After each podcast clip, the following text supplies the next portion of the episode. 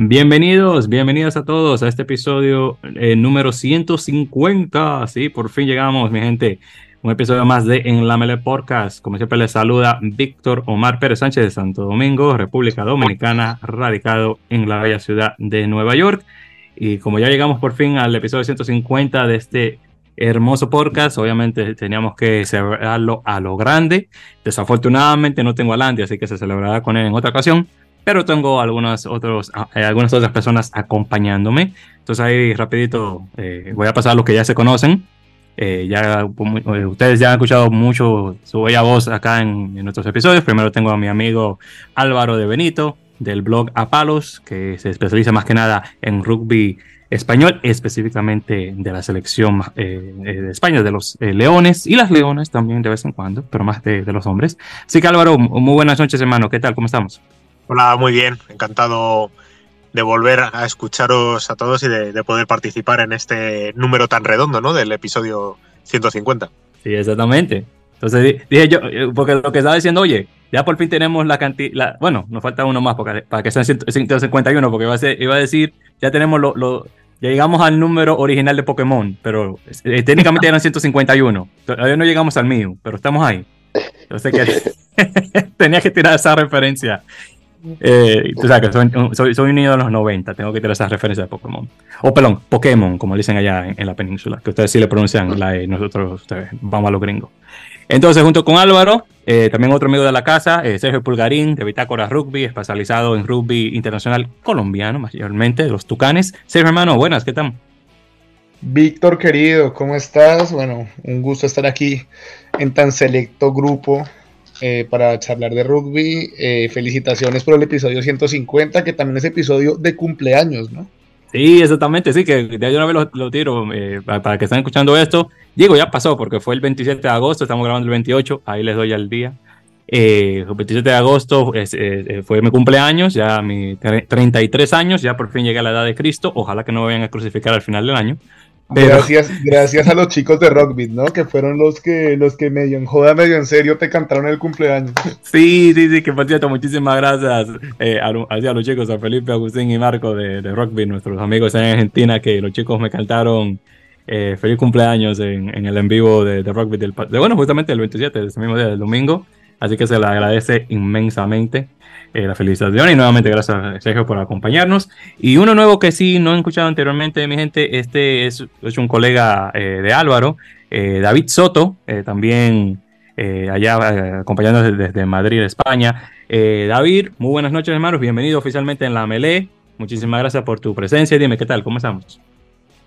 Bueno, muchas gracias a ti, Víctor, y al resto de, compañeros por, por invitarme. Espero que que mi debut no sea accidentado con la, con la voz caraspeante que, que tengo ahora por el, por el catarro, pero ah. bueno, espero estar a la altura. Ya sabes que, que soy seguidor del, del, podcast desde que lo conocí gracias a Álvaro y, y, bueno, para mí es un placer estar con vosotros hoy. No, no, no, al contrario, muchísimas gracias por el tiempo que nos proporcionas para, para grabar y gracias obviamente por, eh, por tu eh, pues, las escuchas que has hecho anteriormente y, bueno, obviamente Álvaro ahí dándole la voz a, a la Malía, así que muchísimas gracias obviamente por la, sintonía eh, a, ti y a, los demás, por supuesto. Bien, entonces ya con eso, eh, chicos, vamos de una vez a entrar a lo que venimos, que obviamente es hablar de la balada.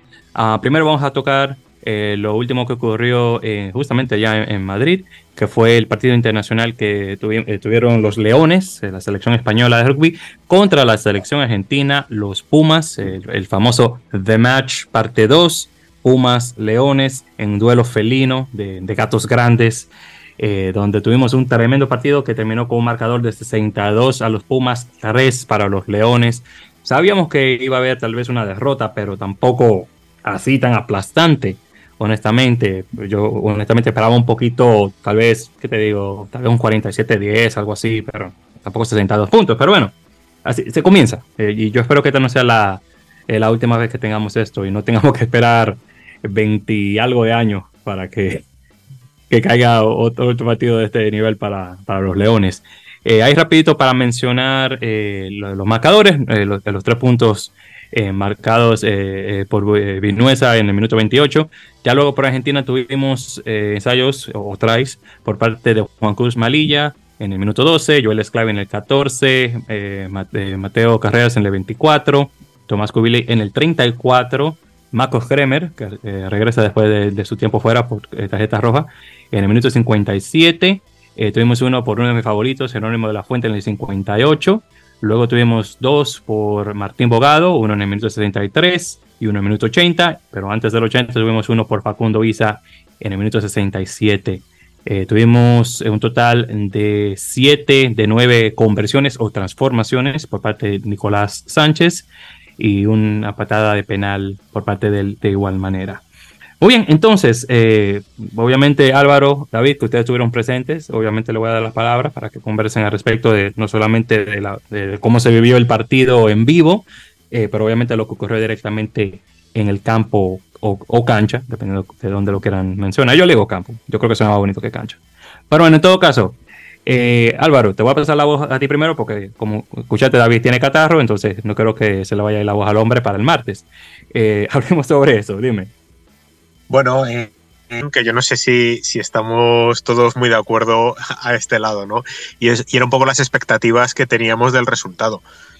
Eh, desde luego, a mí 3.62, no te voy a decir que sea un resultado digno, porque no lo es, pero desde luego es un resultado que a ninguno nos sorprendió, yo creo, por lo menos desde aquí, y sobre todo eh, la imagen de la primera parte, a pesar de que acaba, corrígeme si me equivoco, 3.31, la primera parte, eh, España sale muy bien plantada en defensa. Es algo que también Miguelón, que es el, el, que ha sido seleccionador durante este partido y que no lo va a volver a ser, es decir, ya para noviembre España tendrá un nuevo seleccionador.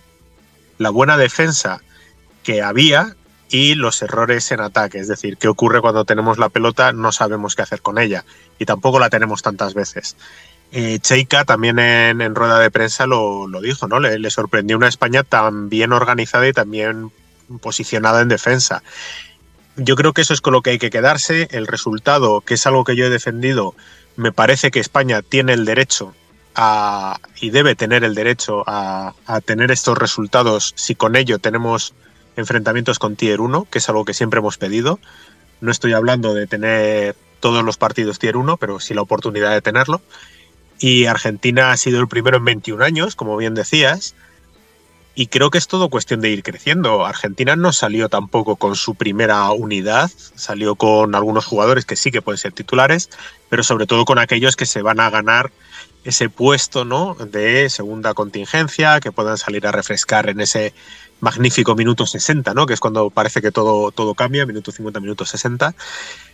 Cheika, eh, yo tuve la oportunidad de entrevistarlo hace tres meses y le pregunté precisamente por eso, como una selección, ¿no? Como, como Argentina, eh, qué, lecciones o qué aprendizajes podría sacar de España y si de verdad le compensaba. Dijo que sí, que lo que quería era tener un equipo competitivo, que no todas las veces se enfrentase a un tier 1 y que por eso tuviese ganas de demostrar. Eh, tres meses atrás dijo que sí y en rueda de prensa yo le pregunté, ahora mismo con la situación que tiene de elección, ¿no? De, el poder de Grandona y, y el resultado cree que ha sido positivo y dijo que también. Yo creo que ha sido positivo para Argentina para desvelar algunos puntos de dudas que pudiera tener en el segundo contingente o en decidir a lo mejor ese 15 inicial que se enfrente al 15 de la Rosa en el primer partido que tienen los Pumas. Y por otro lado a España le habrá servido pues, bueno, pues para volver a, competir contra un tier 1 después de tantos años y para demostrar que sí, que hay un abismo, que hay un mundo entre las dos selecciones que hay un mundo entre los dos mundos que siempre quiere imponer World Rugby, pero que a partir de ahí yo creo que estos partidos son los que, no en dos, no en cinco años, pero a lo mejor en diez años sí que pueden tener algún tipo de rédito. Estoy de acuerdo en, varios puntos con, eh, con, Álvaro, por ahondar un poco en, el último punto que, ha comentado, el, hecho de que puede sacar Argentina ¿no? de este partido, para luego explayarme un poco más con el, con el lado que me toca, el lado español. Yo creo que dejando al margen la circunstancia que comentaba también Álvaro sobre Grondona, que esperemos que, eh, la verdad que no, conozco si ha habido novedades en ese sentido, espero que eh, deseo que pueda recuperarse y, estar para el Mundial si, si, así lo considera oportuno Michael Cheika, pero bueno, más allá de esa, de esa circunstancia, hay que, hay que tener en cuenta, por un lado, que no, no conocemos en detalle pues, el, el plan que hace cada uno de los equipos digamos, que luchan por, por, llegar muy lejos en la, Copa del Mundo. En cuanto a la preparación, porque eh, claro, hay que, hay que pensar que Argentina, por ejemplo, tiene una preparación que entiendo que hasta cierto punto es diferente que, por ejemplo, las, las, eh, los equipos del Seis Naciones, porque al final esos equipos tienen los partidos exclusivamente de preparación para, para el Mundial, pero Argentina venía lógicamente de, de Rugby Championship, donde eh, a mi parecer compitió a bastante buen nivel y sin, como digo, sin conocer exactamente el, plan que tenía el, staff argentino, desde mi punto de vista no era no está mal visto eh, del todo el hecho de, concluir ¿no? esa, esa, serie de, de partidos con, contra un rival de, de, menor entidad a los que estaba acostumbrado Argentina, ya que, eh, bueno, según yo, según yo veo el rugby, eh, quizás era una buena oportunidad, como a mi entender se vio en algunas ocasiones, para, bueno, pues para probar ese, ese tipo de, de, detalles muy específicos en, en, jugadas así, pues que no son tan comunes en, en otros partidos, ¿no? Pues como eh, de repente eh, un contraataque tras una, tras una pérdida, que no, no, es algo que sucede tan habitualmente en otros partidos que, que disputan los Pumas, o bueno, eh, algunas situaciones un poco particulares, pues de practicar alguna jugada ensayada de, de pateo, o bueno, alguna, alguna combinación. Y, y, claro, como decía, pues, pues ya habían tenido una preparación muy exigente hasta, hasta entonces y, a, y hay, que, hay que recordar además que Argentina está concentrada actualmente en, Portugal, con lo cual pues eh, sí que es verdad que, a lo mejor a nivel de desplazamiento, a nivel logístico, pues también era otra ventaja, supongo. Y, en cuanto a, al partido en sí y a España, yo comenzaría hablando de, algo que también ha hablado, eh, algo, que también ha mencionado Álvaro, que es el propio hecho de, poner en valor ya simplemente que haya tenido lugar este partido. Al margen del, resultado, yo eh, pues he podido ver eh, de primera mano, conversar con, con, personas de la organización, también de, los medios de, comunicación, con los demás compañeros que estaban junto a mí y a Álvaro, y también eh, conocía bastantes personas que, que acudieron, pues ya fuese con una delegación de su club o bueno, con amigos y me consta que, en la mayoría de, casos pues la, experiencia ha sido bastante positiva y, al final para las personas que nos estén escuchando y que, no estén eh, no sigan tan habitualmente el rugby español pues hay que tener en cuenta que bueno al final Argentina es un equipo que tres de cada cuatro años juega al menos dos veces contra eh, Sudáfrica, Nueva Zelanda y Australia, y el año de Mundial también juega contra ellos al menos una vez, y sin embargo España no ha jugado nunca, si no me equivoco, contra la primera selección de Nueva Zelanda, la última vez que jugó contra Australia fue en el 2001 y la última vez que jugó contra Sudáfrica fue en el Mundial de 1999, nuestra única presencia. Entonces, esto lo pongo en contexto para tener en cuenta que evidentemente no se le puede exigir a, España lo mismo que, a Argentina. No con ello digo que, que no haya cosas a, mejorar, porque, porque España, como, bien comentaba Álvaro también, eh, en la primera parte se pudieron ver algunas cosas eh, positivas, algunos momentos en los que, eh, digamos, se veía que había un equipo que podía, que podía competir. Es, en mi opinión, la cuestión, una de, una de, las claves es que parece una, una tontería, pero pienso que, que, cada uno de los básicos, Argentina fue claramente superior, que parece una, eh, una bobada, ¿no? Porque evidentemente es un equipo que está a, muy, a mucho mayor nivel, pero creo que muchas de las diferencias que se, que se notaron en la, en la primera parte, pues esas eh, jugadas que siempre caían, eh, que normalmente en un partido más igualado, algunas caen de un lado y algunas de otro.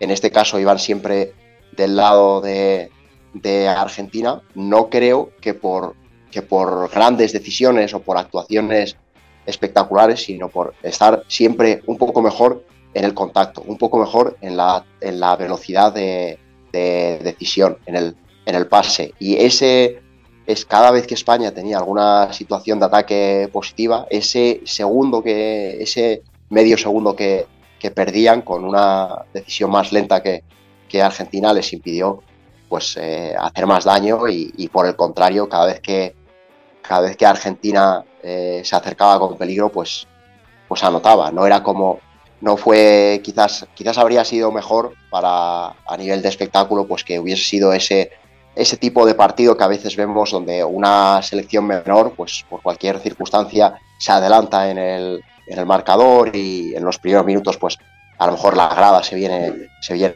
arriba, alguna indisciplina además por parte del otro equipo que bueno nos da lugar a a lo mejor 20, 30 minutos de algo más de igualdad. Pero bueno, yo creo que todo el mundo que acudió al campo sabía que el evidente favoritismo de, Argentina y, como digo, hay cosas que mejorar, pero para mí lo, importante, lo, con lo que más eh, se tiene que quedar el rugby español es con que con que ya, eh, bueno, poco a poco nos, eh, nos miran más, eh, saben que podemos organizar este, este, tipo de eventos. Aquí también quiero mencionar la, muy buena labor de Kiwi House, la principal organizadora del, la empresa principal organizadora del torneo en colaboración con la, con la Federación Española. Y, creo que pues, es un motivo de, celebración, más allá de que luego se puedan analizar algunas cuestiones del juego. En lo que concierne la organización de, del partido en general, House ha hecho bastante bien. Eh, estoy de acuerdo con eso, David. Eh, desde que comenzó el año pasado, cuando tuvieron los Leones el partido ese con los, los Classic All Blacks, que por cierto da un partido relativamente cerrado, claro, un poco diferente ese equipo, ya que son eran jugadores neozelandeses ya con un poquito más de, de, tiempo fuera del juego, pero bueno, obviamente ganaron bastante, bastante bien. Eh, pero sí, yo por lo que pude ver en, lo poquito que pude ver en, las imágenes, eh, eh, vi que tenía un buen grupo de gente. No sé si llegaron a mencionar la cantidad de, asistencia que tuvieron en total. Se ha hablado de 20.000 y se ha hablado de que no había 20.000. El, yo recuerdo, y esto no sé si, si, Soto me lo puede confirmar, la nota de prensa de la federación, o por lo menos la, noticia de la federación, hablaba de cerca de 20.000. Y eso es algo, algo así se decía. Yo, yo también coincido que a lo mejor fue, eh, fue un poco menos, pero, pero en cualquier caso hay que, hay que tener en cuenta que es un, un estadio de los más importantes de España. Caben, si no me equivoco, 69.000 espectadores y, y bueno, yo creo que. Igual sigue, sigue siendo un montón de gente, ¿no? no sé, claro, oye, pero casi 20.000 personas, son casi 20.000 personas, es cierto, pero aún así.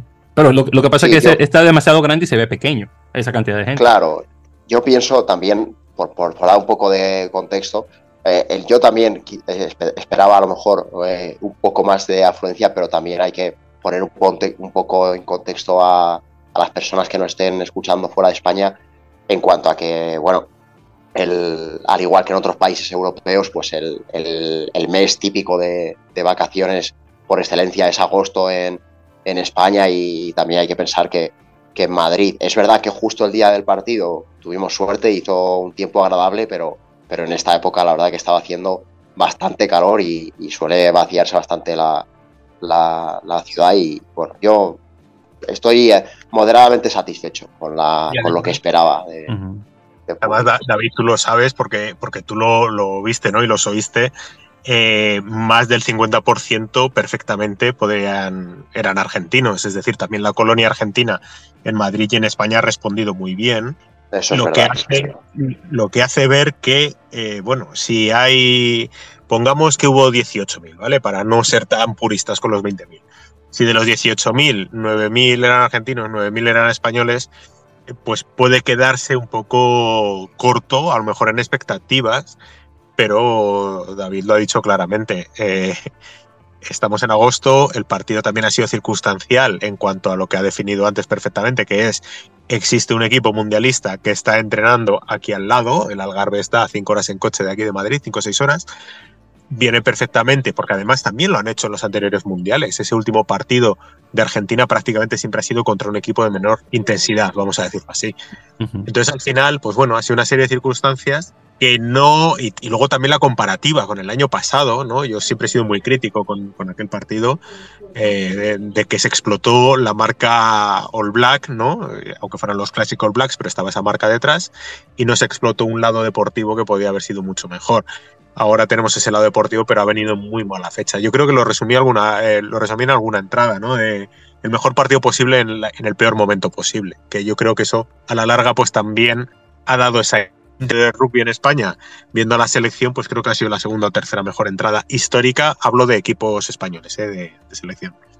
Sí, sí, sí. Yo creo que yo creo que esto puede ser la entrada, ¿no? A, bueno, poco a poco, pues eh, tener a lo mejor más protagonismo, quizás en una ventana de típica de noviembre, fuera de año de, mundial. También, eh, por ejemplo, el año que viene vamos a tener en el mismo estadio, en el Civitas Metropolitano, una, una, serie de, de las series mundiales y ya, por así decirlo, como decimos una expresión en España, esta vez es con todas las de la ley. Quiero decir que la, en España ya hemos tenido la suerte de poder eh, albergar series mundiales hace el año pasado, pero claro, hay que ponerlo un poco en contexto en cuanto a que las series mundiales pues han atravesado unos años ahí de inestabilidad, de sedes que hasta último momento no confirmaban si sí o si no iban a poder y bueno, España hizo muy bien en, presentarse como plan B por si alguna de las, de las series europeas, de las sedes europeas eh, francesas e inglesas caía.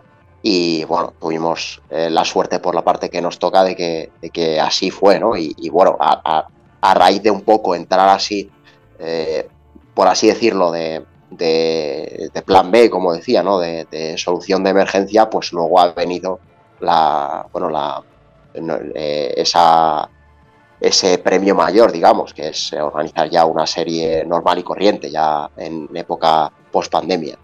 Además, con el nuevo formato, lo que es es la final, es la que decide todo. Es el último. Ah, es verdad, es verdad. Mm, se, me había, olvidado eso. Al fin y al cabo, con todo y todo el, resultado, eh, nuevamente eh, el progreso es, nuevamente toma tiempo. Entonces, lo que se espera es que eh, los Leones tengan más partidos de, este, esta índole, que obviamente vayan cogiendo los chicos más, eh, más nivel, obviamente para que los partidos sean un poco más interesantes y no sean, obviamente, palizas. eso, es lo que se espera, me imagino. Entonces vamos a ver qué tal. Yo espero eh, que, que, si lo del, al menos, no sé si ese es el plan, espero que con esta nueva política, con el, el, equipo de Iberians ya eh, bajo la tutela de, la, Real Federación Española de Rugby, donde espero que tengan más jugadores del, seleccionado en ese equipo para que cojan un poquito más de nivel. Yo espero que eso eh, eventualmente haga la transición directamente a la selección y que de igual manera los chicos ahí eh, puedan nuevamente competir de mayor manera. Pero bueno, eso, eso está por verse, claro está. Y Álvaro y yo lo hemos conversado en varias ocasiones de cómo es que eh, la federación va a tomar eh, riendas del equipo este de Bavarians, ya obviamente que lo tiene ya ah, en su control total, así que vamos a ver, eso ya está por verse en ese caso. También chicos, que hacer la mención en relación al 23 que, que, salió al frente eh, de los Pumas, porque en ese 23 tuvimos un total de 8 jugadores de descendencia argentina, y ahí para mencionar rapidito tuvimos a Facundo Domínguez de octavo, a Stanislao Bay de, de, cosas de medio scrum, de medio melee, Gonzalo López e Iñaki Mateu de centros, eh, Federico Castelloni y Martiniano Siam, que eran las, dos alas o los wings. Luego ahí en el banquillo tuvimos a Bautista Güemes eh, que de apertura y Santiago Vejero de talonador o hooker. Claro, también hay que mencionar que Gonzalo López e Iñaki Mateu se mudaron de chiquitos a, España y, son de realmente son son, eh, vienen del, del, producto español, porque los dos pasaron por Alcobendas, pero ya los otros llegaron ya obviamente muchos más mayorcitos, pero claro, tenían eh, por el tiempo que tenían en el país, obviamente cogen la, eh, la española. Entonces, ahí, eh, nuevamente yo me lo encuentro muy interesante en, este caso, que fue casi un, fue un caso un, equipo argentino contra otro equipo eh, argentino, más unos cuantos españoles y, y obviamente Titi Feteo que, que, de Camerún. Entonces yo me lo encuentro como que, bueno, claro, también estaba simple que sudafricano, pero bueno, en todo caso. eh, alguien, alguien comentaba en, Twitter, ¿no? de reacciones y eso eh, decía de espectadores había más argentinos que españoles, lo mismo que en el campo, ¿no? Que había más argentinos que. es verdad, es verdad, hay que, hay que decir la verdad, honestamente. Yo me lo encuentro muy interesante con todo y todo.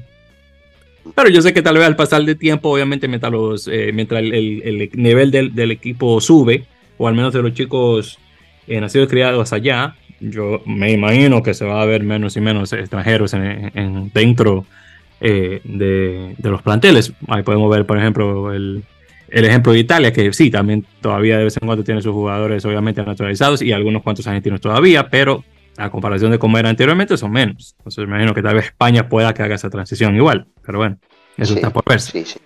Ahí ese es el, el quiere el asunto en relación al nuevamente los Leones eh, eh, Pumas. Vamos a ver nuevamente a futuro cómo la cosa eh, llega a progresar y vamos a ver quién va a jugar contra los, Leones para 2024, que me imagino que Kiwi House va a venir con algo más. Así que. Víctor, ¿te puedo, te, puedo robar un momento la batuta y, preguntarle, a Sergio si la selección de Colombia no hubiera tenido la posibilidad de desarrollar partidos digamos, habituales, ¿no? Eh, como, como ha sido el, sudamericano ahora, pero también esa, esa parte, ¿no? también, no sé si llegaron a jugar contra los maoríes.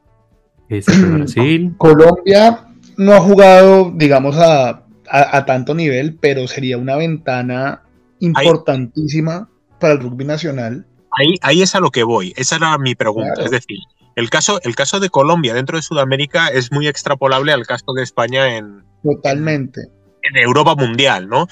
¿Vosotros estaréis dispuestos a estar 5 o 10 años enfrentándoos a, voy a decir, no sé, Estados Unidos por empezar por una costa baja, pero a lo mejor luego Uruguay con la absoluta, no, no con Uruguay 15 ni estas cosas que se inventan. O con Argentina con tal de crecer. Yo creo que es una oportunidad. Claro, o sea, obvio, al principio nos comeremos palizas y serán de, 60, 70, 80 puntos, pero al final esos son partidos para aprender y yo creo que España realmente tuvo esa oportunidad, o sea, una oportunidad para disfrutar un roce internacional que no tiene la oportunidad de tener todos los años y también de aprender muchísimas cosas. Entonces yo digo que ese partido era servía para los dos. De pronto mucha gente dice que no, pero Argentina necesitaba regular las cargas y intentar encontrar el equipo. Y al final para España era un tema de, aprender, de disfrutar al máximo y de seguir desarrollando su rugby. Entonces, no, yo, yo estoy totalmente de acuerdo con lo que dice Álvaro. Y, y sí, es una situación completamente extrapolable y ojalá Colombia tuviera esa competitividad y tuviera la oportunidad de enfrentar esos rivales con tanta envergadura a ver si hay suerte y, ¿no? Como comentaba un poco Víctor, el tema de, de, España con, con, los Siberias, que ahí hay un, un, fin, un filón importante que, que aprovechar. Eh, yo creo que, que sin, sin, conocer demasiado sobre la, la, competición, intento seguirla en la medida de lo posible, pero la verdad que no es mi foco principal de, de atención.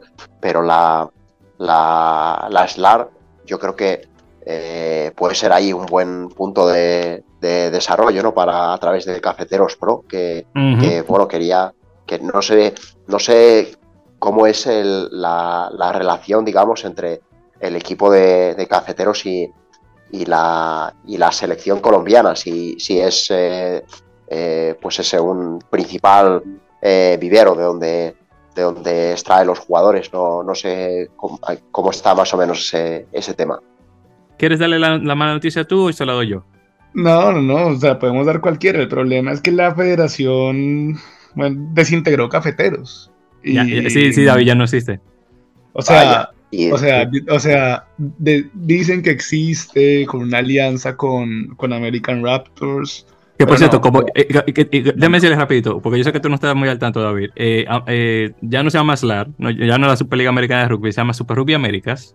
Entonces, si ahora 2023 agregaron un equipo de Estados Unidos que se llama American Raptors, que es un equipo que está en el estado de Colorado, eh, en un, un pueblito que se llama Glendale, que, está cerca de, Denver, Denver es la capital del, del, estado de Colorado. Ah, Entonces, sí, ahí organizaron alguna serie mundial, puede ser. Eh, eh, tiene, la sede, USC Rugby tiene la sede. Es, exactamente, sí, porque USC Rugby, donde está la federación estadounidense, está en Boulder, que es un poquito más arriba, pero en el mismo estado de Colorado. Ah, Entonces, Glendale es un mire, te digo que esto, es tremendo. Glendale es un, es un pueblecito al lado de, Denver. vamos a decir, es un suburbio. Entonces, el alcalde de Glendale es un señor que se metió en el rugby hace muchísimos años, tiene muchísimo tiempo ahí de, alcalde.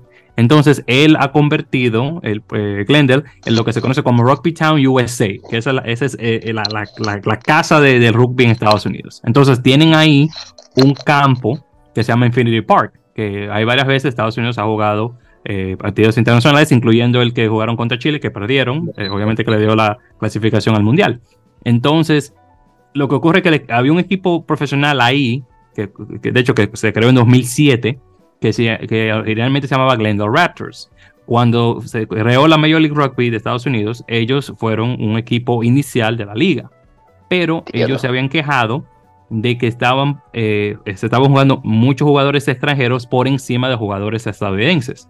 Entonces la excusa, porque eso es realmente lo que es, que usó Glendale eh, de, salirse de, la liga es que ellos iban a salir, iban ellos mismos a desarrollar sus jugadores innatos de Estados Unidos. Y entonces ese proyecto pasó a, del nombre de Glendale Raptors a conocerse como Colorado Exos que fue un, equipo de, jugadores que venían de otros deportes y los eh, pasaban a jugar rugby. Muchos de ellos eran jugadores de fútbol americano mayormente, pero había algunos chicos de baloncesto, había unos chicos de lucha libre, bueno, lucha greco-romana para ser más específico, y, eh, otros deportes así. Entonces, eh, pasó un año, dos años más o menos. Entonces, ese equipo pasó con ese nombre de, Colorado Exos a convertirse en American Raptors. Entonces jugaron una temporada con equipos eh, irlandeses una vez y después fueron a, Sudamérica. Entonces la idea era que ellos se iban a integrar a la Superliga Americana de Rugby, que luego cogió el nombre de Super Rugby Américas a ellos entrar este, eh, a esta temporada 2023. Desafortunadamente, Cafeteros Pro no estaba en los planes de la Federación Colombiana de Rugby, así que eh, ese equipo desafortunadamente desapareció y, como mencionó Sergio hace un ratito, tenía una alianza, por decirlo así, la gente de la Federación Colombiana con la gente de American Raptors para jugar. Alianza muy entre comillas. pero, pero, es unas comillas invisibles, vamos a hacer, porque ni se, ni se veían. El caso es que eh, la idea era que iban a poner jugadores colombianos a jugar en American Raptors, que Sergio está ahí de, de, testigo, nunca pasó. Entonces, lo que me molesta más que nada, y yo solo mencioné a Sergio, es que tuvieron la desfachatez de ponerle el logotipo de, de, Cafeteros Pro en la camiseta de American Raptors en la manga izquierda, creo que fue. Que fue, al, fin y al cabo, una pérdida de tiempo, porque ningún colombiano tocó el campo.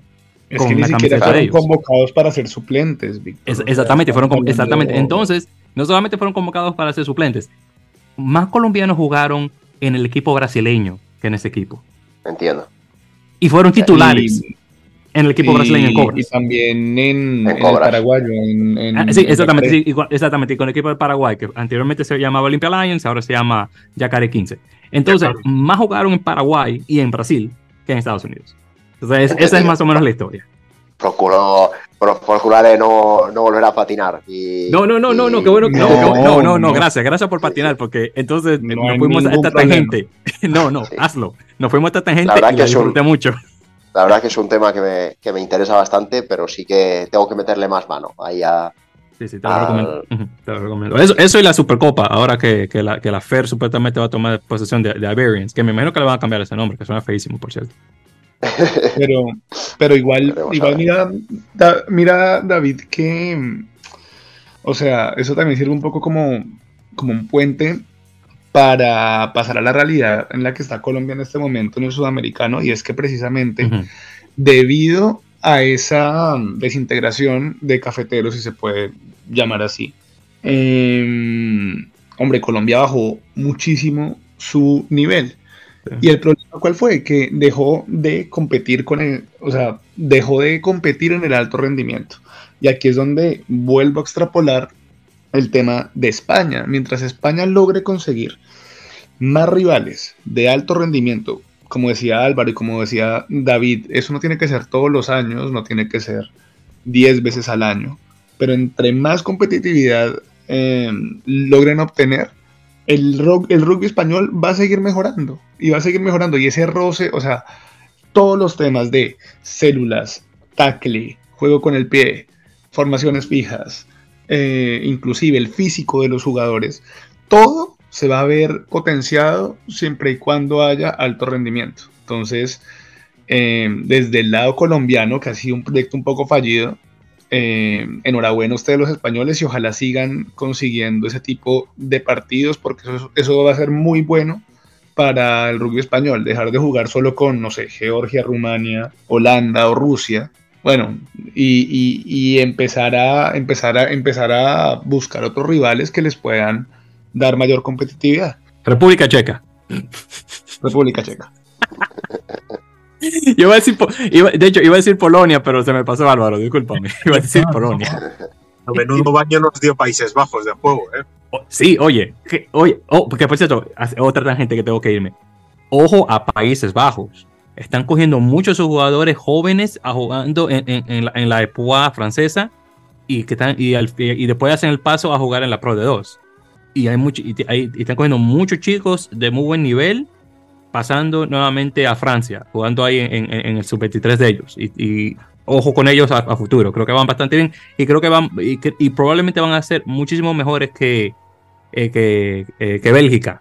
Eh, que también tiene, muchos, tiene unos cuantos chicos también en, Francia, pero creo que los neerlandeses le, van a pasar a ellos en número.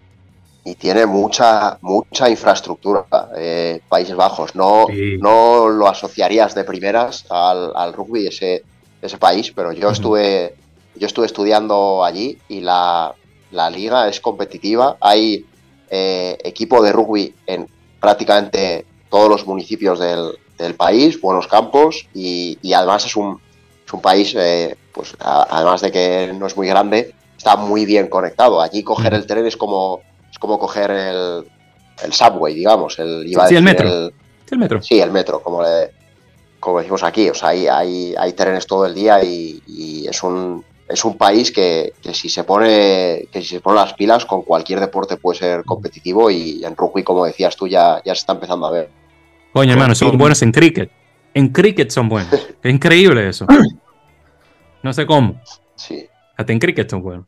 tú puedes imaginar. Es el único deporte, el único deporte que coge mucho, mucho de, de, de, los de, ellos, de los descendientes de ellos que se crearon en Sudáfrica, el cricket. Yo estoy esperando más sudafricanos pasando a, Países Bajos para reconectar con sus viejas raíces eh, de los Boers, pero no lo están haciendo mucho.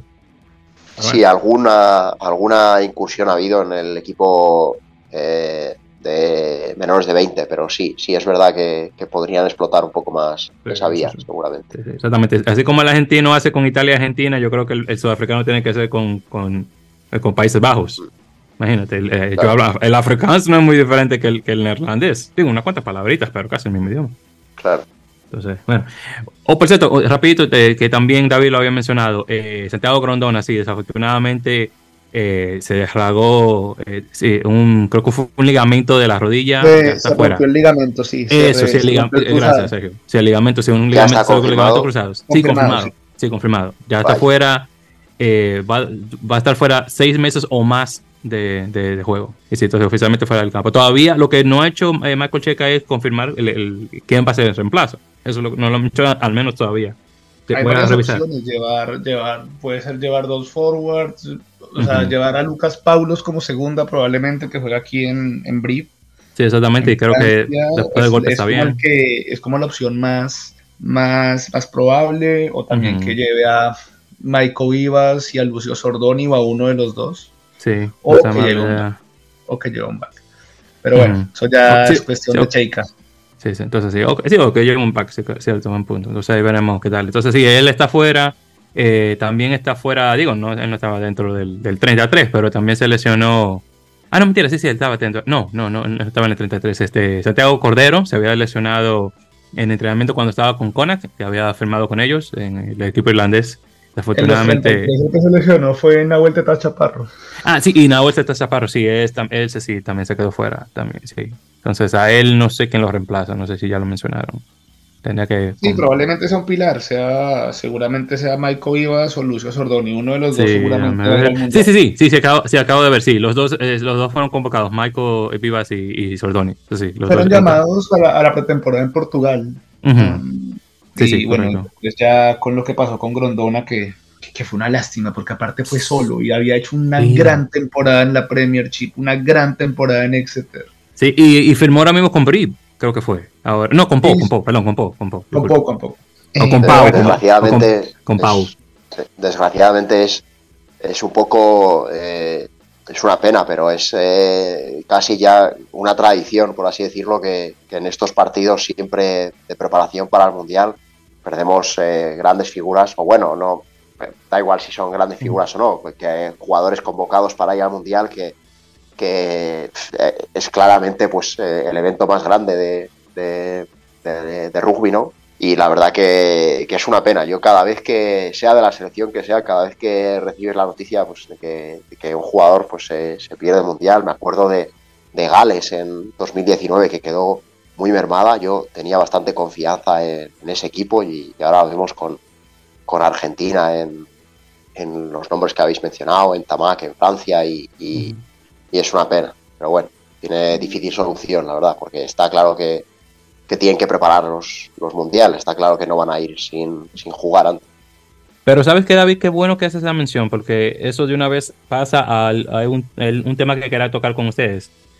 ¿Ustedes creen que hay demasiados partidos de preparación de, eh, con muchísimo tiempo de anticipación antes de que comience el mundial. Porque está pasando esto. Los, equipos no están llegando con su equipo máximo, por decirlo así, porque muchos de ellos se están lesionando. ¿Por qué? Porque están teniendo demasiados partidos de calentamiento antes de comenzar el mundial. Entonces, bien, yo entiendo que, nuevamente David lo mencionó, tú quieres que tus jugadores vayan preparados, pero también es una espada de doble filo cuando tienes demasiados partidos y más oportunidades de que los chicos se te puedan lesionar antes del primer partido de tu grupo. Entonces yo le pregunto, ¿no creen que estamos teniendo demasiados partidos de calentamiento antes de comenzar el Mundial? Álvaro, yo te paso la palabra a ti, que yo sé que tú mucho tendrás que decir al respecto. ¿Cuántos jugadores se lesionarían en la primera jornada si no hubieran tenido antes los partidos de preparación? Mm, También puede ser otra de las visiones. Es decir, que en un partido de rugby se lesione un jugador, como ha sido en el caso del España-Argentina, es lo habitual. O sea, no vamos a ver muchos partidos en los que no se lesione a alguien. Todo está muy acentuado, yo creo, por la presencia de lo que es el Mundial y de que es la cita y de que, como decía David, pues a uno se le cae el alma a los suelos, ¿no? El alma a los pies, perdón, cuando ve a un jugador que toda su ilusión se va al garete por una en el caso de Grondona, por una maniobra que se la hizo él solo, es decir, no, no hubo pacto de nada. Sí. Eh, pero claro, estamos con lo mismo. Bueno, antes de enfrentarte a cuatro partidos de alta exigencia, pues a lo mejor llegas al primero y en vez de haberte lesionado contra Japón en un amistoso o en un test match preparativo, pues caes contra Argentina. Es que no lo sé. Eh, yo no creo que haya excesivos partidos de preparación. De hecho, creo que la media han sido tres quitando competiciones. Otra cosa es que el Rugby Championship te llegue hasta la orilla de los preparativos. Uh -huh. Esa es otra cuestión.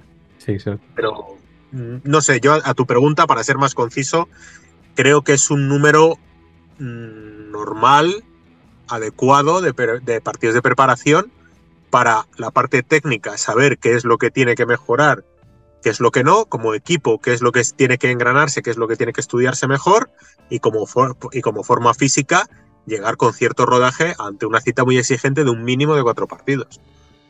¿Y qué tal, Sergio? ¿Qué, qué tú dices al respecto? No, no, solo con lo que dice Álvaro, pero en tu opinión, obviamente.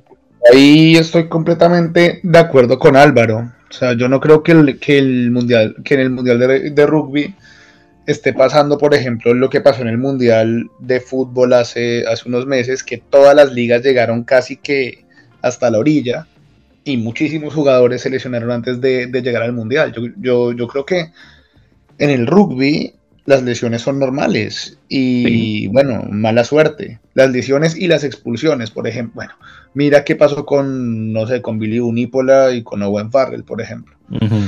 Entonces, son, son situaciones del juego. Las, o sea, estamos, o sea, el deporte que nos gusta y el deporte que nos tiene acá es un deporte de mucho contacto y donde las lesiones están a la orden del día y y yo creo que el objetivo de estos partidos es, como te decía ahorita, regular las cargas y encontrar el mejor equipo posible para afrontar los cuatro partidos que pues se te vienen ahorita. Entonces, no, no, para mí no hay una gran carga de partidos eh, preparatorios, de ninguna manera. perfecto, pues muy bien. Pues gracias caballeros ahí por sus opiniones al respecto, pero bueno, eh, definitivamente de acuerdo en muchos de los puntos. Claro, el, rugby es un deporte de contacto y sí, obviamente de vez en cuando vamos a tener lesiones, claro está.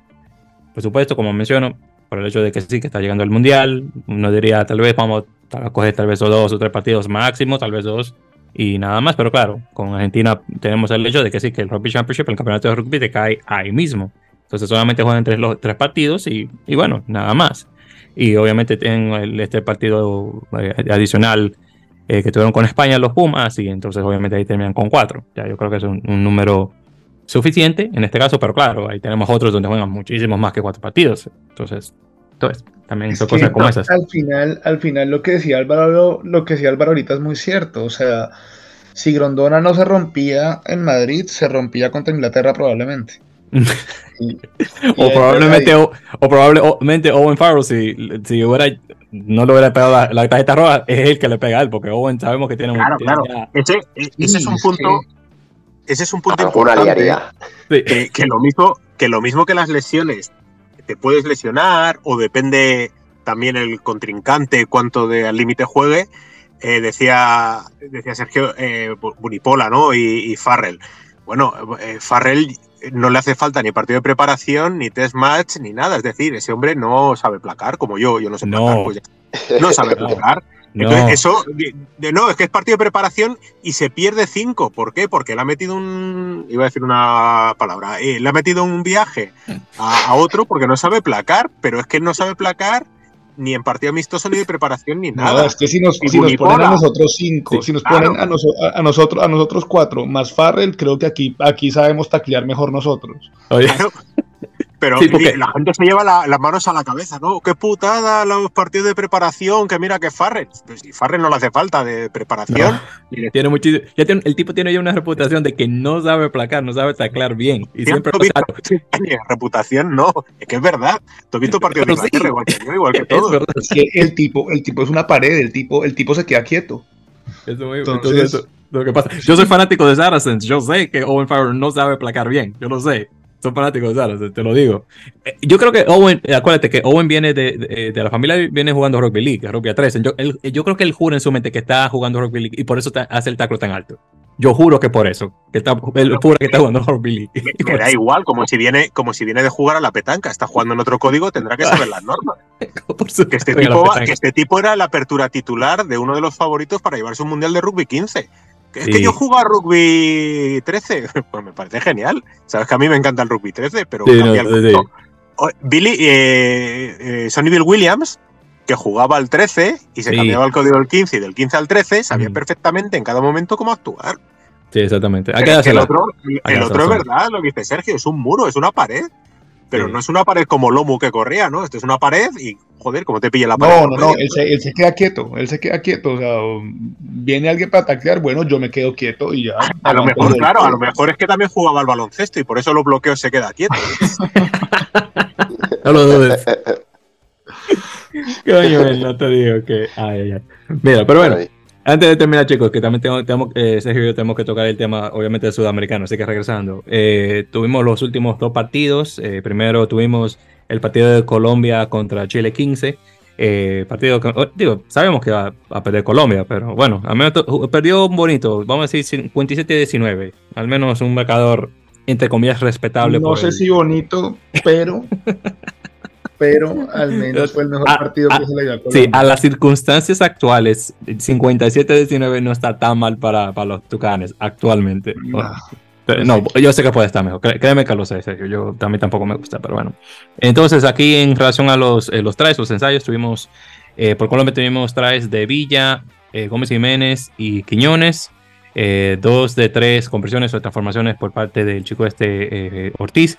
Por parte de Chile 15 tuvimos trajes por Delgado, Edwards, dos de él, Ubeda, dos de Pedro Casas creo que es, Lucas Strabuki, de, eh, eh, creo que es Kimino, creo que se pronuncia el apellido de él, y de, de Vanken, Ernesto Chimino, el que juega ese, ese mismo, y el otro chico, este, eh, Vanken, que yo creo que el apellido es, alemán, si mal no recuerdo. Entonces, él mete dos conversiones o transformaciones y el chico este Méndez pone 4 de 7, así que nada mal. entonces, nuevamente, ahí se quedó la cosa con Colombia y Chile 15. Eh, Colombia en, cuarto lugar, eh, obviamente Chile quinto en tercero, y ya luego tuvimos el, por el primero, que fue Paraguay contra Brasil. Eh, Paraguay, obviamente estos partidos se jugaron directamente en Asunción. Brasil ganando por 41 a 22, ya van dos sudamericanos, cuatro naciones que gana Brasil, y, de muy buena manera, así que hay que darse a los brasileños, no me lo esperaba, pensaba que Portugal, Paraguay, perdón, iba a ganar. Eh, por Paraguay tuvieron un try penal, eh, luego tuvieron tries por eh, Chilaver y González, una conversión y penal por parte de Sebastián Urbieta. Por parte de Brasil tuvieron tries por Mitocayo Víctor Silva, Coñeto, Ferreira, Demelo, Moreno y Luna. Lucas Pargo mete, Spago, perdón, mete tres conversiones, una luego por Lucas el tanque Tranqués y un penal por parte de Lucas Pago. Así que nuevamente los brasileños me sorprendieron bastante eh, este torneo. Pensaba que Paraguay tal vez iba a ganar en casa, pero no. Se lo llevan por segunda vez consecutiva. Chile 15 definitivamente me sorprendió porque pensaba que iba a llegar a la final y, ni eso. Y bueno, vemos que obviamente Colombia definitivamente tiene que ponerse las pilas con el alto rendimiento como está haciendo Paraguay porque se, ha quedado atrás y no hace mucho que Paraguay se estaba quedando atrás de Colombia. Mira cómo está la cosa. Y Brasil, bueno, podemos ver cómo está actualmente. Bueno, entonces, eh, Sergio, ya, por fin terminado este torneo, ¿cuáles son tus eh, opiniones al respecto? No solamente de los Tucanes, pero en general del, del 2023 con el Cuatro Naciones. Bueno, bueno, primero que todo, antes de hablar de los Tucanes, pienso que Brasil y Paraguay tienen un proceso de rugby muy bueno, muy sólido, eso es lo que te da el alto rendimiento y participar con la mayoría de tus jugadores, los que te alimentan la selección en un torneo como el Super Rugby Américas. Entonces creo que chapo por ellos. Eh, creo que Brasil está encaminado para ser el próximo debutante sudamericano en un mundial. Yo no digo que sea en el 2027 o en el 2031, pero digamos que después de Chile es el, es el, próximo y Paraguay también está ahí, ¿no? Entonces... En el 2035 en Arabia Saudita. el mundial que hagan en, en, Qatar. en Arabia Saudita. Es ridículo. Me sorprendería si eso se diera allá. Me sorprendería mucho. Pero a lo que voy es eso. Es, o sea, creo que en Sudamérica han hecho un muy buen trabajo, sobre todo como Sudamérica, Sudamérica Rugby, de intentar que todos los equipos, al menos dar las herramientas para que las selecciones nacionales crezcan medianamente a la par o sea, Sudamérica Rugby da esas herramientas. Ahora ya está en cada federación ver si las aprovecha o no. Exacto. Y eso es lo que está pasando con Colombia. Que básicamente creo que esto, esto, esto creo que lo hablamos en algún momento y si ustedes van a la, cuenta, si van a, a Bitácora Rugby, se van a dar cuenta que le estoy dando durísimo a la federación. Me consta que verdad eso. Me consta porque yo sí digo que el rugby nacional, a ver, eso es como tener una mesa. Y básicamente uno no puede tener una mesa con dos patas de hierro y dos patas de espuma. Y básicamente es lo que está pasando. Potencializaron el, rugby femenino, que el proceso está muy bien, que Colombia se metió al WXB, que jugó Mundial de Sevens femenino, que ha jugado, que jugó ahorita serie en, Vancouver, que, que jugó Challenger Series, maravilloso el proceso. Y también se enfocaron mucho en descentralizar el rugby y sacarlo de Medellín, que el 90% de los jugadores, para David y Álvaro, que de pronto, y para los demás que de pronto no están tan enterados, el, rugby en Colombia se desarrolló más que todo en, en, Medellín, a pesar que entró por Bogotá, digamos que la meca del deporte es en Medellín. Y los esfuerzos de la federación han estado encaminados a descentralizar el rugby y sacarlo de Medellín y volverlo un deporte, digamos que más nacional. Y eso está muy bien.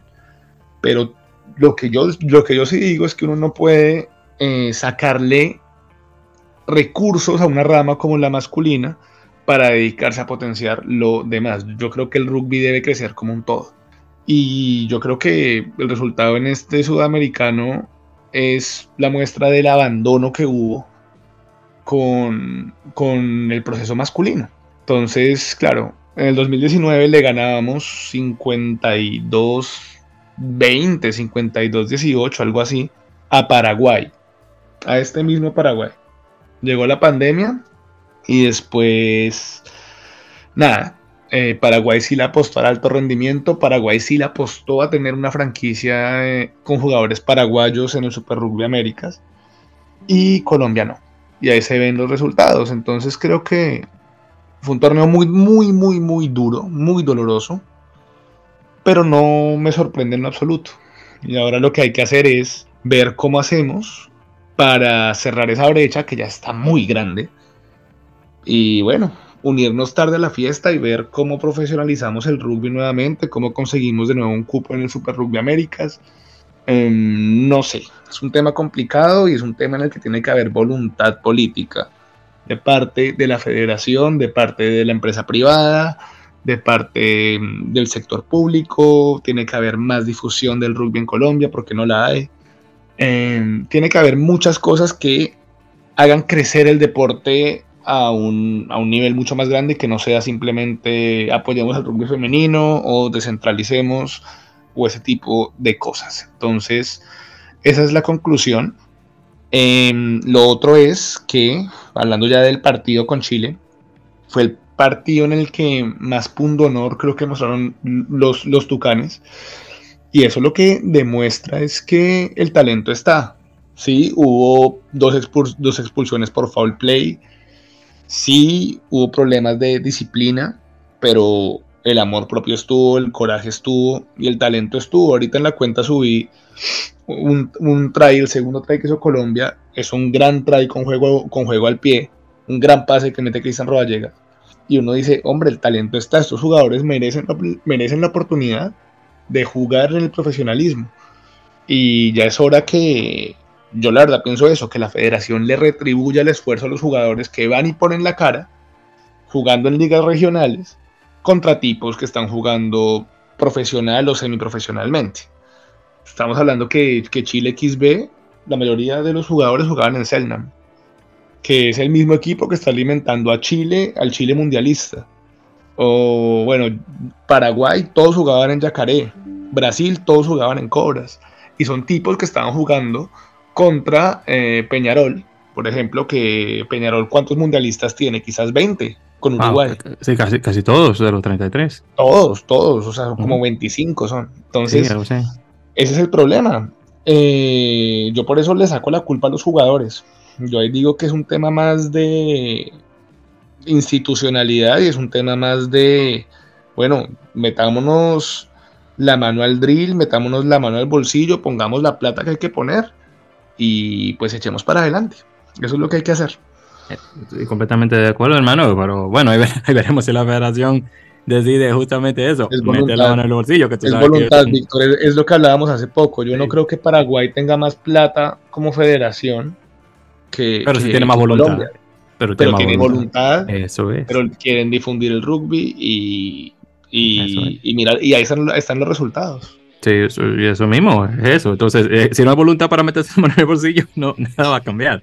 Sí, exacto. Yo creo que, que yo sin, sin, ser, sin ser evidentemente tan conocedor de, la situación como, vosotros, a mí, todo lo que está comentando Sergio me, me, recuerda a, me hace pensar en, lo importante que, es en, en, federaciones y, y, naciones en desarrollo de rugby lo que es no centrar el tiro en el, en el únicamente en el equipo de 15 masculino, sino en tener un, un proyecto común para, para, el desarrollo de alto rendimiento de, de, las selecciones, aunque, aunque ello haga que alguna de ellas, digamos, pues el avance sea un poco más lento, pero pero por lo menos más continuado por parte de todas, porque en Europa por lo menos nos hemos cansado de ver ejemplos de, selecciones, pues de, digamos, de, del nivel de, de la situación de, del eslabón de España, digamos, eh, donde eh, a excepción de,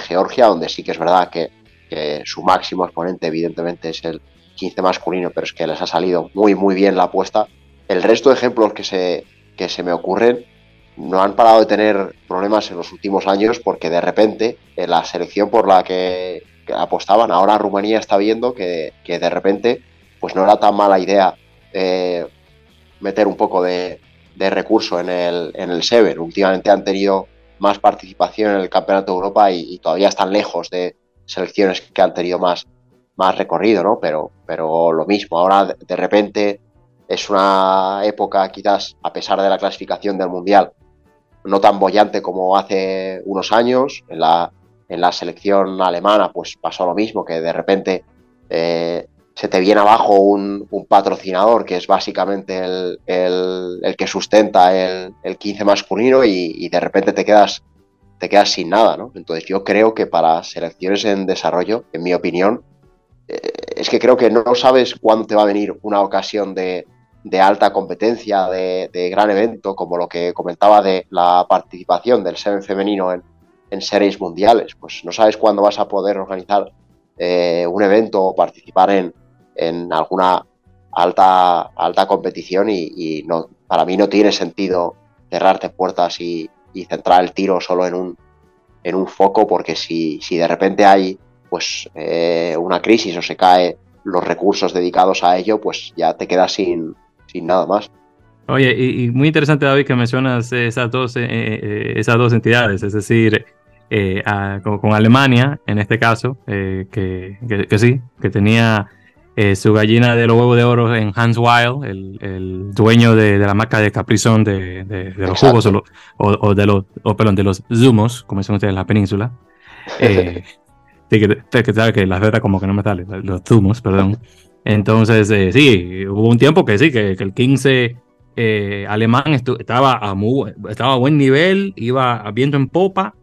Después vino la Federación eh, Alemana, dijo lo que no tenía que decirle a, Hans Wald, sacó el dinero de él, de, con la academia que tenía, a través del, del, equipo del Heidelberg, como se llama el equipo, y ahí se cayó el, rugby alemán. en 7 todavía está más o menos ahí decentes, pero en 15 se está ahí más o menos ganando un poquito, que espero ya verlos pronto poniendo un poquito más nivel ahí en la Supercopa Europea, pero bueno, eso está por verse. Eh, pero sí, una, una lástima total de lo que ocurrió en, en 15 con el rugby alemán. Y luego tenemos a Rumanía, que Rumanía es un caso interesante. Eh, eh, el rugby rumano, tenemos, tenemos que recordar, uno, tiene más de 100 años. Número dos, el estadio donde juegan ellos, el Arco de Triunfo, se lo regaló el rey rumano a la Federación Rumana de Rugby.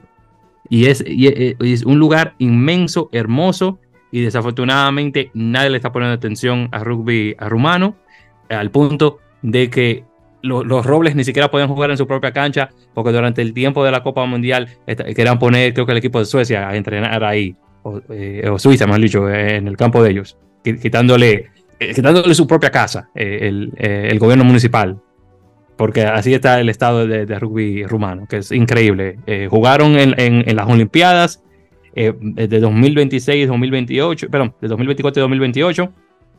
Eh, una lástima lo que está ocurriendo actualmente con, el rugby rumano. debería estar en muchísimo mejor nivel. debería estar al nivel de, Georgia y más, por el tiempo que tiene. Y, desafortunadamente el rugby rumano no se está respetando para nada. Es, muy, es muy, lamentable cómo está la situación. también, bueno, eh, que eh, eh, Georgia ha sabido sacarla mucho mejor después de, los tiempos de, cuando estaba cuando era parte de la Unión Soviética, que claro, Rumanía nunca fue, pero también era parte del telón de acero, pero desafortunadamente se ha quedado en, esos años atrás, con el deporte también de igual manera. Muy lamentable lo que está pasando ya. Pero bueno, ya estoy divagando.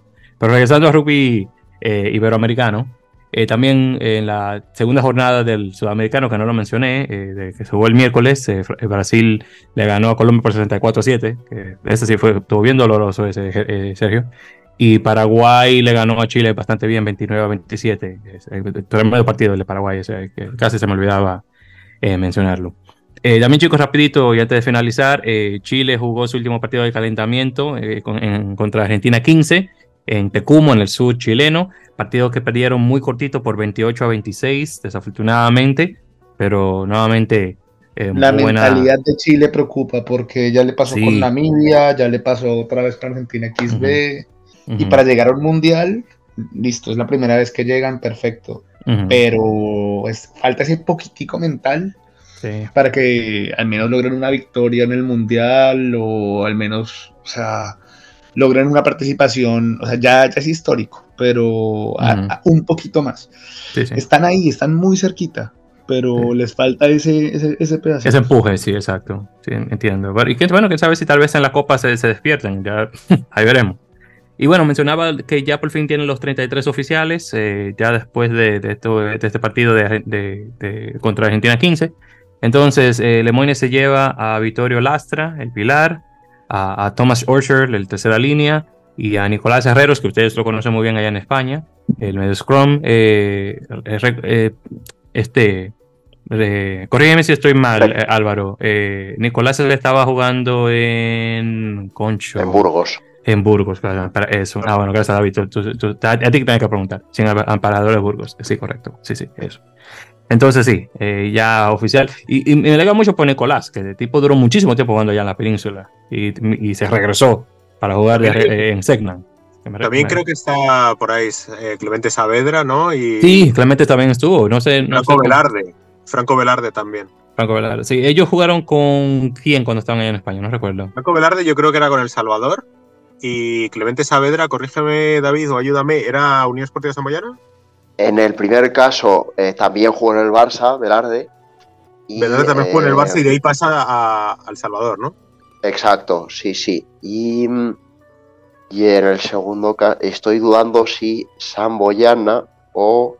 Tendría que mirarlo, tendría que mirarlo. Mira, ahí me, ahí me has pillado.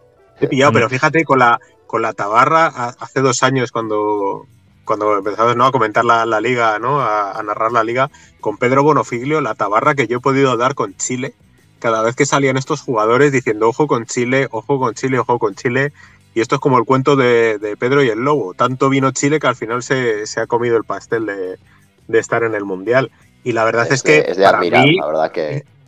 para mí es una maravilla que por lo menos, ya que nuestra representación española tenga que ser muy lejana y ya que Lucas Paulos, de momento, vamos a ver con lo de Grondona, pero de momento no va, por lo menos que tengamos algunos jugadores a los que hemos tenido el privilegio de poder ver, en el caso de David y el mío también de poder narrar sus partidos, de conocerles bien, ¿no? Es esa parte también un poquito, bueno, pues de nuestro, nuestra pequeñísima aportación, ¿no? Al Mundial.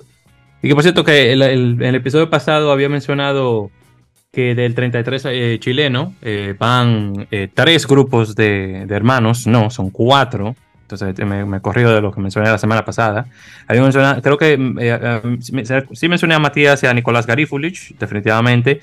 no sé si, creo que también, tal vez lo que, no, yo creo que mencioné a Benjamín y a Santiago Videla. Mencionaste, mencionaste a los Videla, a los Garifulich a los Saavedra, si no estoy Ah, sí, entonces el que se me, el que me olvidó fue a Alfonso y Diego Escobar, sí.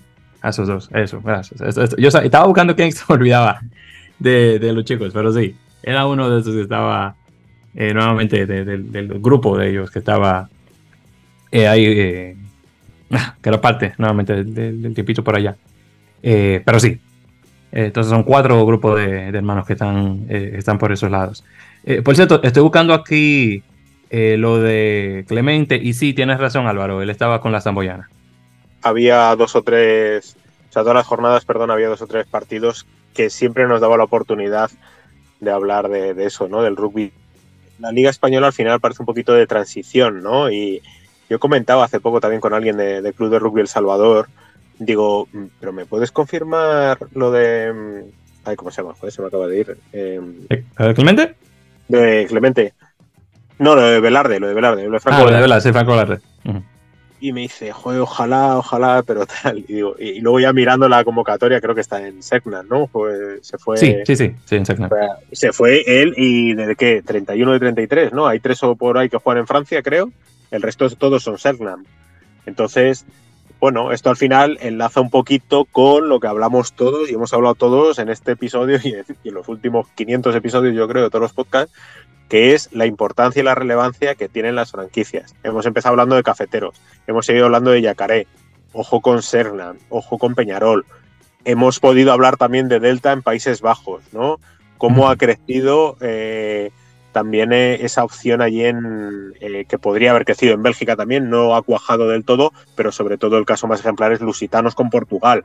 Sí. Al final, si tú ves, si tú ves los planteles de los tier 2 más y tier 2, y tier 2 menos, el 90% de las plantillas juegan en la franquicia en la que, digamos, tiene desarrollo, vamos a decir así, la selección, ¿no? Entonces yo creo que eso es importante y ahí sí que estoy to- totalmente de acuerdo con, con Sergio, eh, el, el futuro que pasa por ahí. Déjame solo una, una preguntita para Sergio. Sí, Eh, las chicas, las tucanes, eh, ahí sí que se ha visto que tanto en el 7 como en el 15 ha habido un desarrollo enorme. ¿Qué es lo que ha marcado la diferencia entre, entre el desarrollo en las chicas y un poquito el estancamiento de los chicos? Es una Buena curiosidad. pregunta. Buena pregunta. No, que, que los recursos los han, los han invertido, como decía antes, en descentralización y en, el, en la potencialización del rugby femenino, que está maravilloso, está, de, está como dicen en España, de, de, de puta madre. De puta madre, Pero- sí, sí. Pero el tema cuál es? Que es, es lo que hablaba ahorita, es como una mesa y tienes dos patas de hierro y dos patas de espuma. Entonces, por invertirle esas dos cosas, dejaron de invertir en los chicos. Ya. Y, y eso es a lo que voy, que el rugby en Colombia no está creciendo de una manera uniforme. Entonces, de pronto, lo que pasa en otros casos que, que potencian solamente, no sé, el rugby 15 masculino y dejan de lado un poco el Seven y el rugby femenino en general. En Colombia pasa al contrario.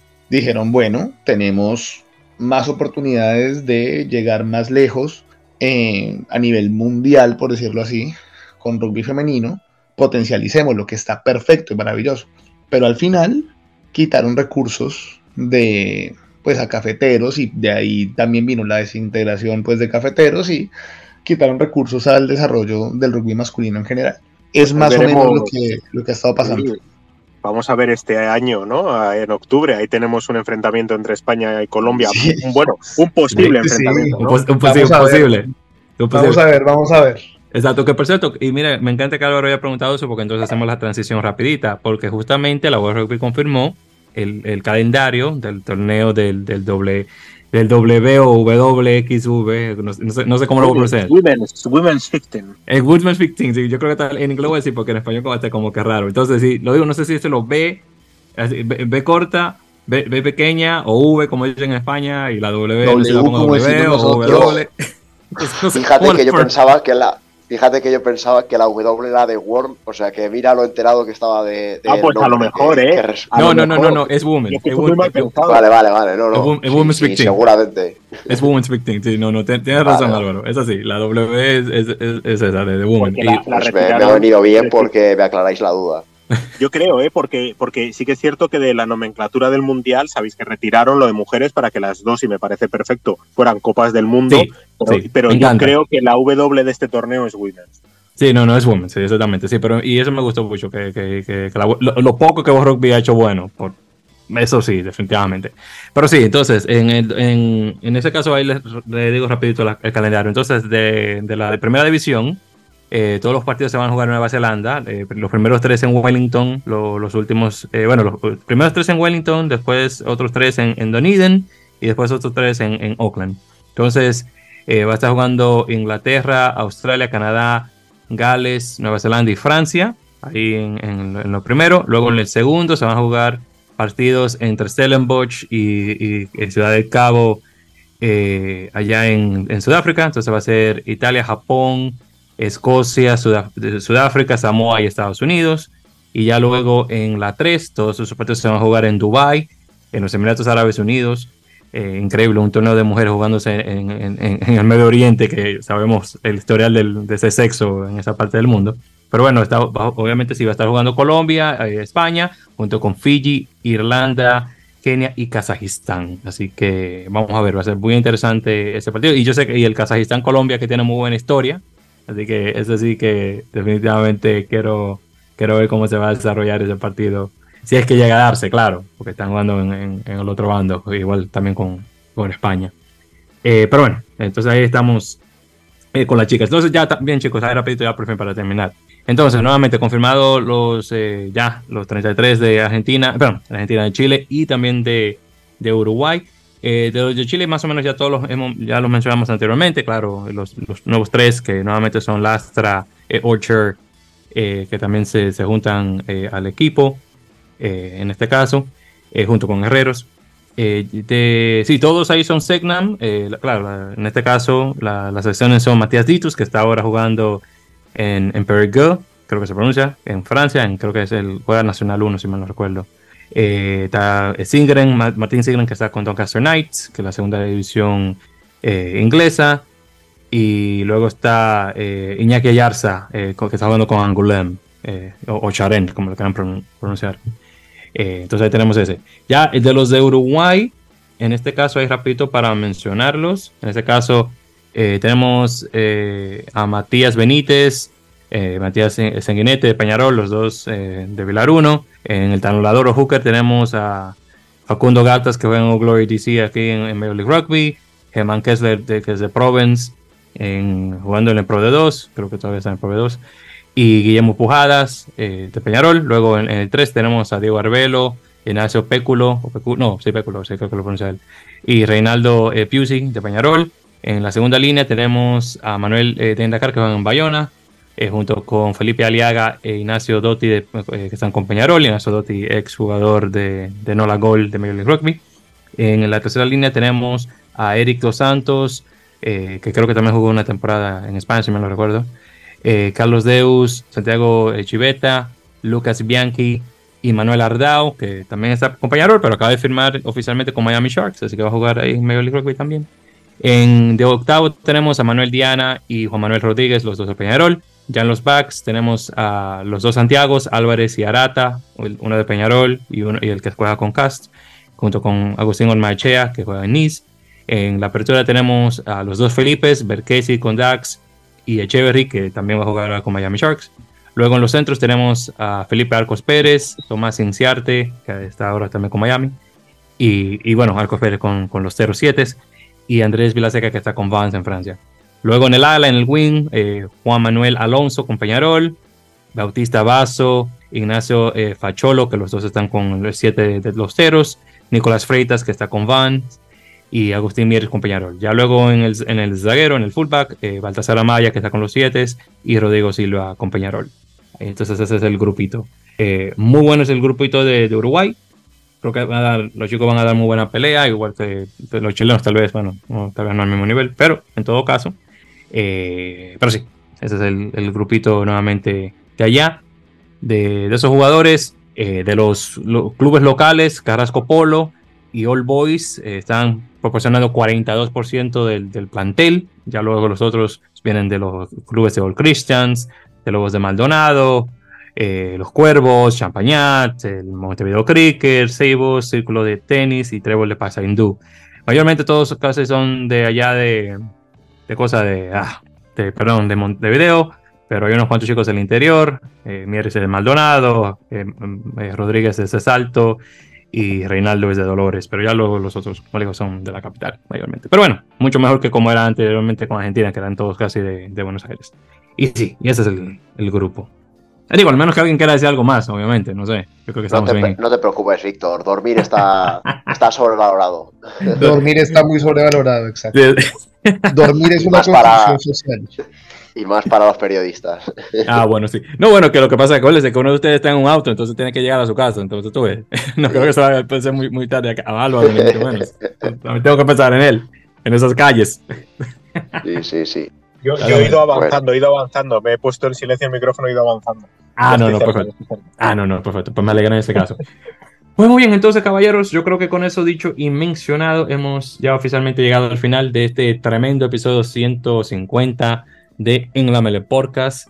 Así que muchísimas gracias a todos por su sintonía. Eh, David, Álvaro, Sergio, muchísimas gracias a ustedes también por acompañarme. Ha sido un placer total.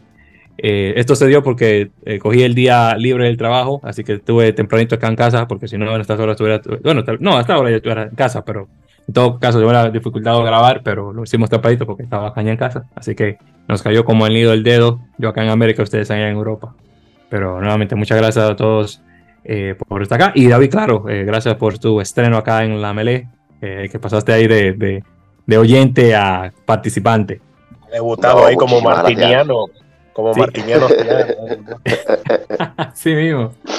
En el, en el ala, haciendo ahí alguna carrera ahí esperada. No, muchas gracias a, a los tres por, por, contar conmigo, especialmente eh, a ti, Víctor, y bueno, gracias a los tres por este, este rato entretenido que siempre apetece hablar de rugby y, y, siempre me gusta aprender sobre el rugby que menos conozco, en este caso pues eh, conociendo bastante más sobre rugby sudamericano, como vengo haciendo desde que escucho tu podcast que, que disfruto mucho.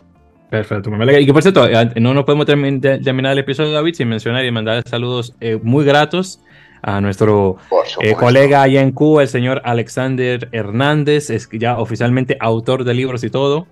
De, no sé si te llegó a pasar la copia de, de, del libro de, rugby cubano, espero que sí. Lo, es, lo estuvimos comentando, la verdad que, que, fue una, una gran visita muy aprovechada. Yo recomiendo no solo a los amantes de rugby, sino, sino a cualquiera que, que, visite Cuba, que, que puedan disfrutar de, de, su gente y buscar a, alguna persona que, le cuente un poco pues, eh, la situación en primera persona, que, le hable de cómo son las cosas allí, del tema que le interese. A mí yo le preguntaba especialmente por el deporte y el rugby, pero, pero Alexander es una persona muy, muy completa y la verdad que fue, fue un gran anfitrión, hablamos de muchas cosas y, y me enseñó partes curiosas de, La Habana que, seguramente nunca habría visto por mi cuenta. Por, eso es bueno siempre tener un, un, un, local ahí, ahí dentro. Que sí, para los que no saben, eh, David estuvo de visita allá en, en Cuba unos, unos, cuantos días y ya saben que Alexander Hernández es un amigo de la casa y se lo presenté a través de Álvaro, que Álvaro me pasa a David y yo a David se lo paso a, Alexander. Así, así, así, que va la línea. Entonces, hay, hay, que contar, hay, que contar, dónde empieza toda esta historia, que empieza en una delegación de Hacienda de Madrid, ¿vale? Ahí lo dejamos. Es verdad, es verdad. No mira, cómo, mira, cómo, comienza la cosa. Entonces, sí, entonces sí, muchos eh, saludos muy gratos a, a, nuestro amigo Alexander, nuevamente por ser tremendo anfitrión y obviamente a, a darle una vueltecita por allá eh, a David eh, durante tu tiempo allá en La Habana. Vamos a ver cuándo yo también me paso por esos lados. Pero bueno, tengo que primero pasar por Dominicana primero, porque si llego a Cuba y no paso Dominicana primero, luego me, los, los, familiares me cortan la cabeza. Así que, pero vamos a ver cuándo me paso un día de estos por allá. Y claro, también Sergio, tengo que darte la mano, hermano. Muchísimas gracias nuevamente también por la eh, por hacerte presente de igual manera. Un placer total. Y tú sabes que después de que tuve a Fernando la, la vez pasada, tenés que tenerte aquí también, claro, tú ves, que es justo. Pana Víctor, un placer como siempre, un gustazo también estar acá con Álvaro y con David y ojalá que, el, que la siguiente vez que grabemos sea aquí en Francia en el Mundial. Es, eso es lo que esperamos, vamos a ver. Ojalá, ojalá que nos encontremos y, y bueno, que podamos seguir pontificando un poquito sobre rugby. Mm, vamos a ver. A todos. Sí, no, no, gracias, gracias hermano. Es, esa es la idea que vamos a ver que, que, todavía estamos, Andy y yo, pensando sobre el contenido que vamos a tener allá en, en, en Europa, porque tenemos que grabar, uno tenemos que grabar contigo, tengo que ver cómo me, me encuentro con Álvaro, sé que tiene tiempo para grabar con él, si es posible. Eh, obviamente con los muchachos de Rockbeat también tenemos que hacer algo, entonces, entonces ya tengo muchísimas si colaboraciones. Va, y si David va, hacemos un Sanedrín de rugby. Eso mismo, entonces Entonces hay que. Todavía estoy pensando si me voy a llevar la computadora y, y, y, el micrófono para allá para grabar. No, todavía lo estoy pensando, dependiendo de si tengo espacio allá en el equipaje. Pero mira, son muchísimas cosas. Y, y ya la fecha se nos, nos está ya eh, llegando para el viaje. Pero bueno, queridos oyentes, eh, obviamente, nuevamente muchísimas gracias por su sintonía. Ya saben, eh, pueden encontrar a estas bellas personas por la, las redes sociales. Álvaro, ya saben lo encuentran más que nada en, bueno, ya no es Twitter, ahora es X, eh, por ahí por, eh, ya por blog Apalos lo pueden encontrar o simplemente en apalos.es lo encuentran. así que saben como Bitácora Rugby, no solamente por, por X o Twitter, pero también por Instagram. A David Soto yo creo que también lo encontraban por ahí, si buscan David Soto, yo creo, por, por las redes sociales igual. Bueno, no, si, si, siguen a palos, yo sé que encuentran a David Soto también, así que no, no va a ser muy, no va a ser muy difícil, lo pusieron por, por a palos. Y ya saben que este humilde podcast lo encuentran como arroba en la melee, ya sea por Twitter e Instagram o por Facebook, eh, directamente por el usuario de En la Melee Podcast. Y ya saben, suscríbanse a nuestro eh, a nuestro podcast para que puedan descargar los episodios automáticamente, ya sea por un Apple Podcast, un Google, eh, un Google Podcast, un eBooks, un Spotify, eh, un, un Podtail. Estamos en varios lugares, ¿saben? Simplemente busquen el de Podcast y le va a salir un lugar donde poder descargar los episodios automáticamente a su dispositivo de reproducción de audio. Así que nuevamente muchísimas gracias a todos por su sintonía y estaremos en la próxima conversando un poco más de la ovalada de punta a punta en lo que se tiene que ver eh, con Iberoamérica. Muchísimas gracias como siempre. Como siempre se dice, mucho rugby.